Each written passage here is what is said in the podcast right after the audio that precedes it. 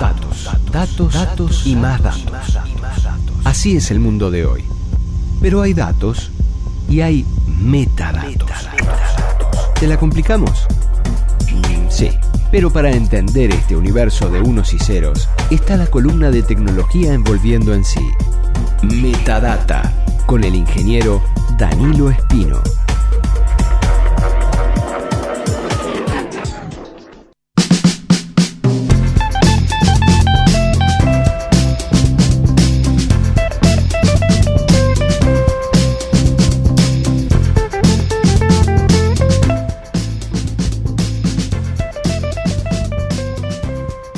Wikipedia, hackers, eh, criptomonedas, satélites, ley de Moore, casas inteligentes y más de eso hablamos en Metadata, el espacio tecnológico holístico de Radio Camacua, aquí en Volviendo en Sí, en la mañana de radiocamacua.ui, desde Montevideo, la ciudad vieja, Camacua 575, desde el edificio de AEU, Casa de los Trabajadores, que acaba de cumplir 50 años desde su construcción.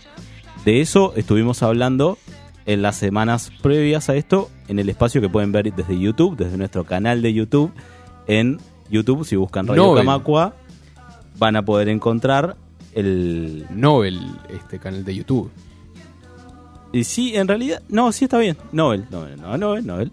Nobel y la verdad que está muy lindo el canal de YouTube. Eh, invito a la gente que esté... Pueden ver a Danilo desde la cantina. Yo no participé porque los lugares donde hay gente, yo no, no participo. Por un tema ético. Sí, Aparte, yo estoy en contra eh, de, de que mi presencia se, se figure en la red. De mí no hay fotos.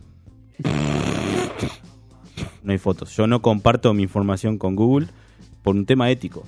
Ético personal. he visto varias fotos tuyas en internet, no, no me... No, no, no. Entonces, la, la otra semana estuvieron desde la cantina, estuvo la emisión de la radio desde distintos puntos del edificio, entre ellos la cantina de AEU, eh, desde la cual estuvo Danilo hablando sobre la casa inteligente. La, en domótica y entre otras cosas la casa inteligente, la casa uruguaya, casas eh, automatizadas, sí, sí. Bueno, y Un- un lindo momento que compartimos con Gustavo, Alejandro y Javier en vivo. bueno, eh, lo pueden Cap- ver a capaz través... que eh, hasta más ameno que el que estamos compartiendo en este momento. No se necesita mucho tampoco para que sea más o menos. Y, Sí, mm, hasta me ofrecieron agua y todo, cosa que en este espacio no me ofrecen. Ni un café, ni, un, ni una bolsita de azúcar. Todo está conectado con todo. Entonces, ya hablamos de la ley de Moore, hablamos de los satélites, hablamos de las criptomonedas, de los hackers. Tuvimos 17, 16 ediciones hasta este momento. ¿Y, y ¿Sabías? eso qué significa? Que hoy vamos a hablar de otro tema que está relacionado con lo que estuvimos hablando antes. Con los 16 anteriores. Y exacto. que va a estar relacionado con lo que vamos a seguir hablando en las próximas ediciones. Exactamente, porque justamente el programa, la, la edición de hoy, este, es tan amplio el tema que queremos tratar que lo vamos a dividir en dos episodios. Em, la última vez hablamos sobre cómo automatizar las casas, como bien decías. Pero va a haber un, un gancho al final. eh, no se pierdan la segunda parte porque ahí viene la posta. Exacto. Ahí va a haber, va a haber un. Déjame hacer esta introducción. No, porque si no hay un gancho al final no vale la pena escuchar los dos. Yo, le- yo, escuchante, ya te estoy diciendo, si no me, no me vale la pena escuchar el segundo, o sea, hacelo rendir. Este espacio creo que no lo escucha ni, ni- Bueno, con suerte lo escucha mi vieja, así que... Pues qué sé yo. Bueno. Eh, Yo lo escucho. Sí, porque lo estás haciendo. Lo estás escuchando en vivo. Bueno, pero así como puedo estar escuchando, en- en- Que eh, podías estar escuchando Clarín en este momento mientras estás haciendo este programa. tengo conexión a internet, podría estar haciendo otras cosas, pero bueno, ver si sube el dólar, si baja el dólar, etcétera. Continuemos. Bueno, la última vez, como bien decías, eh, hablamos sobre cómo automatizar las casas. Y la figura que hablábamos con Gustavo y con Alejandro en ese momento y que se nos venía a la mente era la del asistente de la familia Jetson, la familia de los supersónicos, que se llamaba Robotina, si tú no, recor- eh, no te olvides, tenés ahí presente. ¿Sí? Este, ella era un robot. Decimos ella porque justamente estaba humanizada como una mujer. Algo que hoy en día sería un poco polémico. Humanizada y deshumanizada al mismo tiempo porque era una sirviente con delantal que era sumisa. Sí, Entonces, en estos momentos de sororidad me parece un tema polémico eh, traer a Robotina a la mesa porque eh, representaba todo lo que no queremos de nuestra sociedad. sí, y de cómo el, y del trabajo Bien, este Pedirle- espacio fue patrocinado por la Comisión de Equidad y Género. de, de AEU, De AEU. sí. Este, ella se encargaba de las tareas de la casa. De alguna forma eh, estaba, este, es, es verdad, estaba sumisa. Era una, una, una esclava del, del, del ama de, del- de las tareas de domésticas. Hanna Barbera. Sí, una, una esclava de Hanna Barbera. Me gustó como titular. Eh, y justamente de eso es que vamos a hablar hoy, de robótica. En la edición de hoy nos vamos a centrar principalmente en dos puntos. Por un lado, hacer un raconto histórico de cómo fue la evolución de la robótica a lo largo del tiempo y de cómo se ha tratado en el trabajo a la robótica. Y en la edición que viene vamos a tratar de ver cómo se ha encarado la robótica desde eh, la educación, ya sea desde la educación primaria, secundaria o terciaria. Y eh, la educación terciaria, obviamente la que tiene la, la parte más importante del, del desarrollo en ese sentido, es eh, la Facultad de Ingeniería a partir de varios proyectos que hablaremos con más profundidad Pensé que ibas a hablar de las escuelas MAPA. de la- la, Ellos tenían una carrera que era construcción de autos eléctricos y, y y el curso de retroexcavadora. Ese también, por supuesto, de- Bueno, sigamos, rápido. Continuemos. Bueno, decía que la Facultad de Ingeniería es la, una de las, de las patas que ha tenido de, la- de las instituciones que han estado más a la vanguardia en ese sentido. Y bueno, justamente los proyectos que han desarrollado no solamente han, se han metido en la industria, sino que también han este, decantado en eh, desarrollos hacia la, hacia la educación, como decíamos, primaria y secundaria. Pero bueno, eh, comencemos con este raconto histórico que- del cual queríamos hablar. Este concepto de asistentes para diversos tipos de tareas no es nuevo y fue mencionado en una primera instancia en leyendas de la antigua Grecia. En el siglo I, después de Cristo, se encuentran descripciones de cientos de máquinas y de autómatas en tratados como eh, los llamados neumática y autómata. Justamente este segundo tratado es considerado el primer libro de robótica de la historia. Sin embargo, el concepto moderno de robótica no se introdujo hasta el momento de la revolución industrial. En el siglo XVIII se desarrollaron muchos autómatas que actuaban, dibujaban, volaban o ejecutaban música.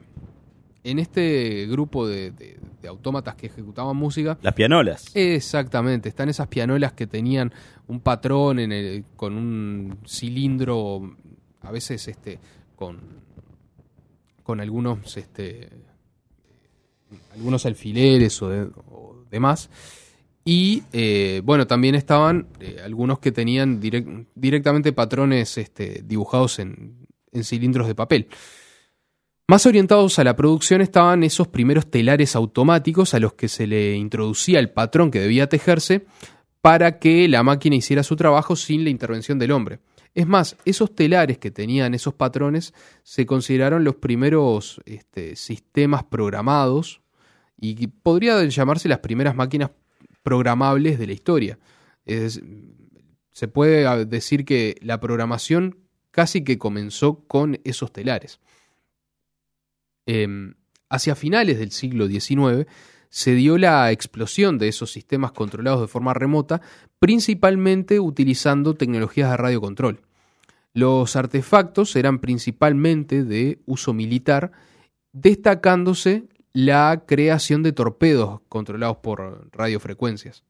Eh, el- todo el- lo tecnológico, la parte arma- armamentística militar Siempre estaba metida. En algún momento llega... o tiene derivaciones eh, años después que Sí. terminan en... bueno, El GPS, por ejemplo, es algo que surgió a partir de, de Sí, directamente militar. Internet.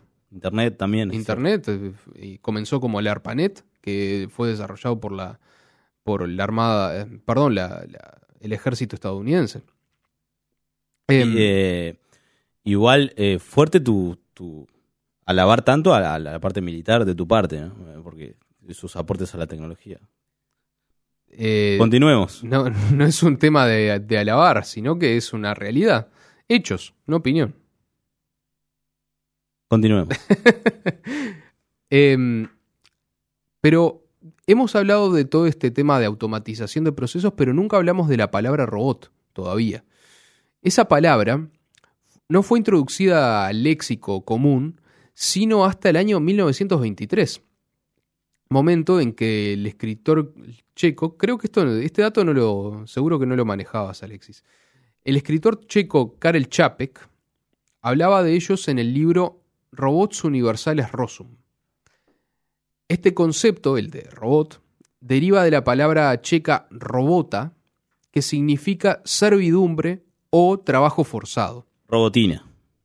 Justamente, eh, esto está relacionado con lo que tiene por objetivo la robótica, que es la de hacer que el hombre eh, zafe de alguna forma de realizar tareas tediosas o que no sean de su agrado. Em, en esta misma época que surgió esta palabra, los años 20, años 30, surge el momento en que los robots empiezan a tomar forma humanoide. Es decir, que empiezan a tomar esa forma de robotina que decíamos al principio.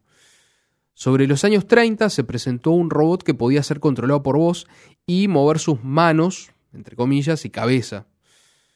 Ya sobre los años 40 se habían desarrollado aparatos que podían hablar unas, unos cientos de palabras y caminar a partir de comandos de voz.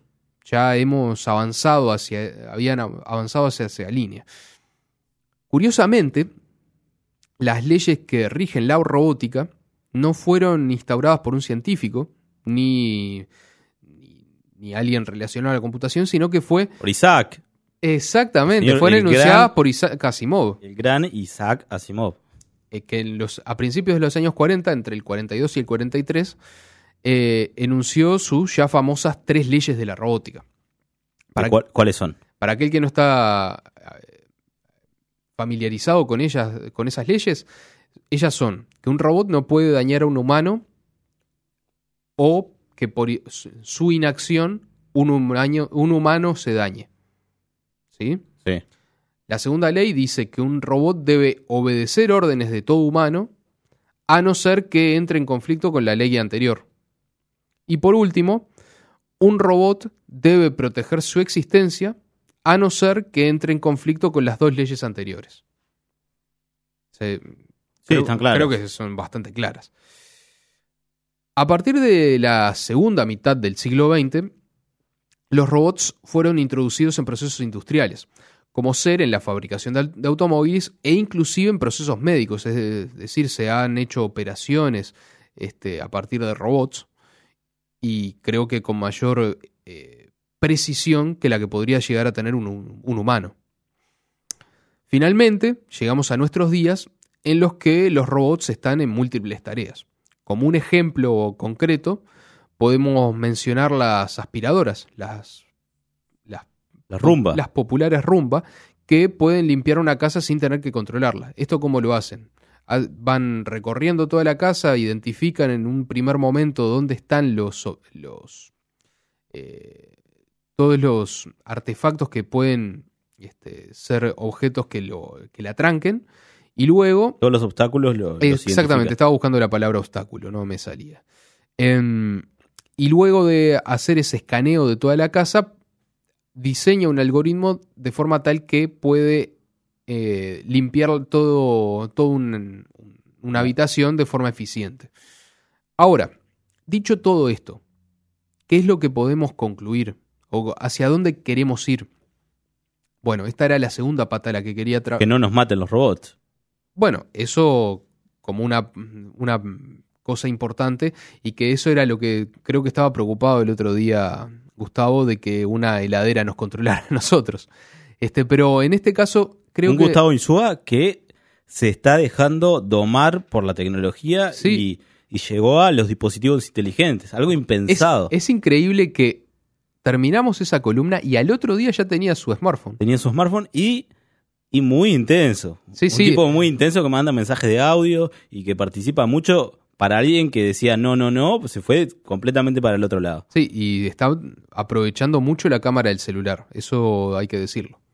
Mu- mucho tweet con foto. Demasiado. Sí, me- yo le, le comentaba, le preguntaba el otro día cuándo es que va a empezar a hacer selfies con duck faces. ¿Con qué? Haciendo duck faces, haciendo trompitas. Trompita.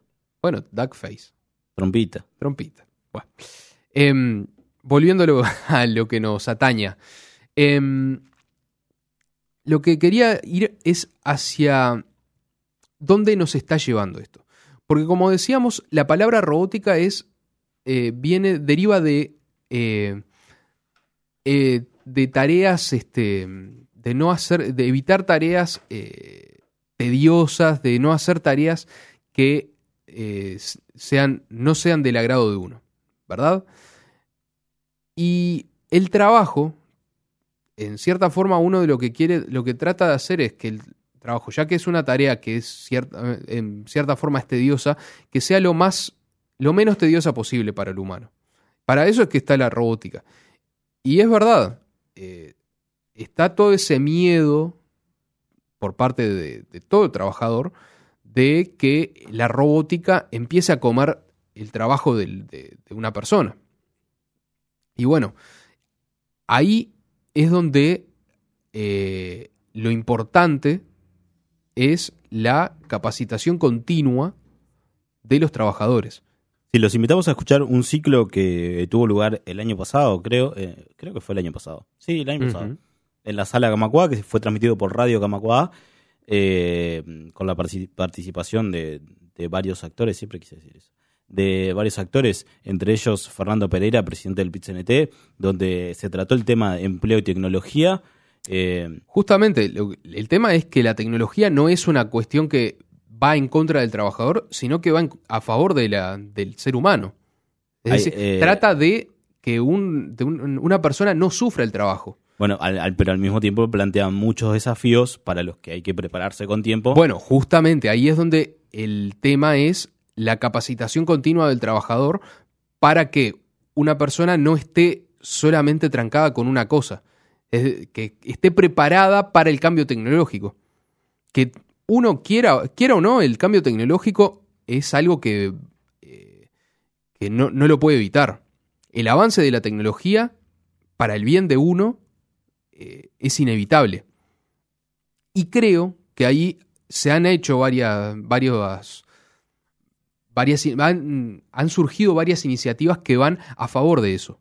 Por ejemplo, eh, el INEFOP tiene varias, varios cursos que eh, de reconversión la laboral. conversión laboral justamente que apoyan y que van en la línea de que el trabajador esté siempre actualizado. Y que Bueno, no- el, el- el área de formación de AEU también apunta a eso, a capacitar a la gente en, en varias herramientas o, o habilidades que para, para justamente a- alentar a que la formación sea un... Es, es- es- dice- lo, lo decís tú Lo dice mismo en, en- en- yo. en las tandas de Radio Camacua, que la, la formación de los trabajadores es, es un derecho y una obligación también. Exacto.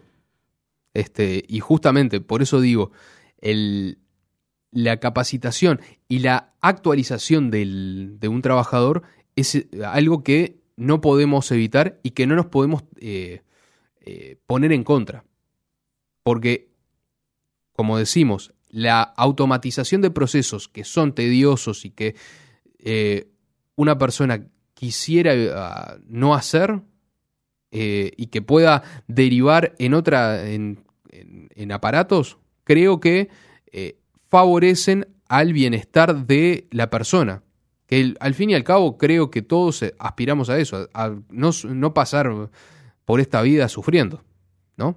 Eh, yo lo que creo es... An- antes de que hagas el cierre, antes de que hagas el cierre, déjame hacer el enganche. no, si no, no quiere que haga comentario, no lo hago. no. No, es solamente una cosita más.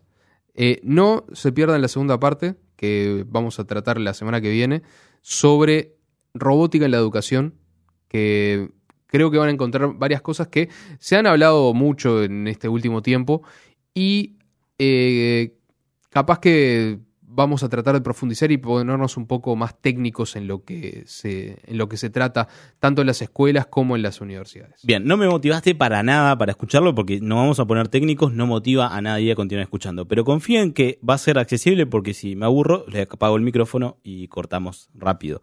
Así que los invitamos a seguir escuchando Metadata, pero ¿por qué? Porque eh, el robot para qué está? Para hacer más fácil la vida del trabajador, para que tu vida sea más agradable. Más alegre, más feliz. No, no tienen por qué ser alegre, pero tiene que ser agradable, no tiene que ser un... Un, sufrimiento, un, calvario. Y una de las cosas que alivia a la gente, eh, a mí personalmente, es eh, cuando estoy trabajando, que hacer qué? Escuchar música. Escuchar música. Y entre eso, podemos escuchar a Red Hot Chili Peppers con este tema, que ¿cómo se llama? ¿Cómo se llama?